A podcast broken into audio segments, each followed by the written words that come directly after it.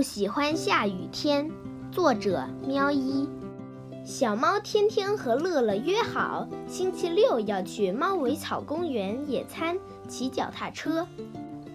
帽子不错，打扮成阳光型猫，嘿咻嘿咻，这样梳比较帅。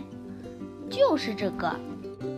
期待了好久好久，明天终于就是约会的日子。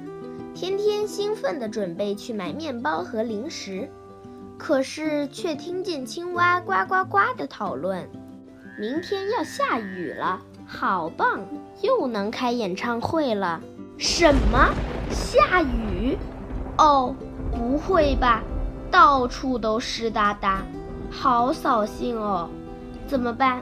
也太倒霉了，到处都不好玩了，不能野餐、骑脚踏车，我的阳光型猫约会计划泡汤啦！回家吧。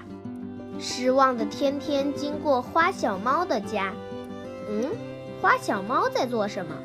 怎么穿不下？以前明明就可以。不管，我要穿进去啦！臭雨靴欺负我啦！原来是花小猫的雨靴穿不下了，正在闹脾气呢。花妈妈走了过来，雨靴穿不下，就代表花小猫长大了。你也想想看，还有什么好处？对，可以买新雨靴。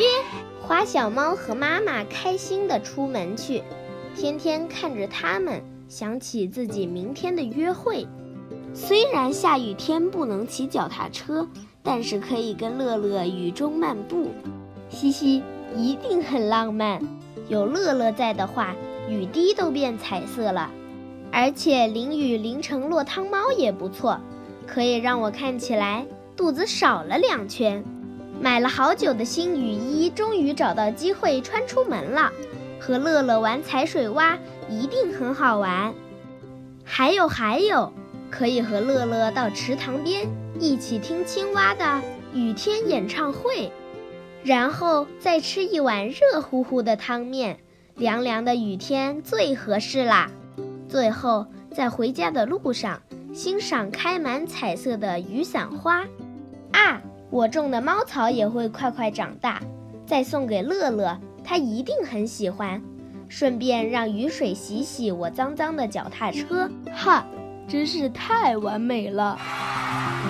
想到雨天可以做这么多有趣的事，天天不禁兴奋了起来。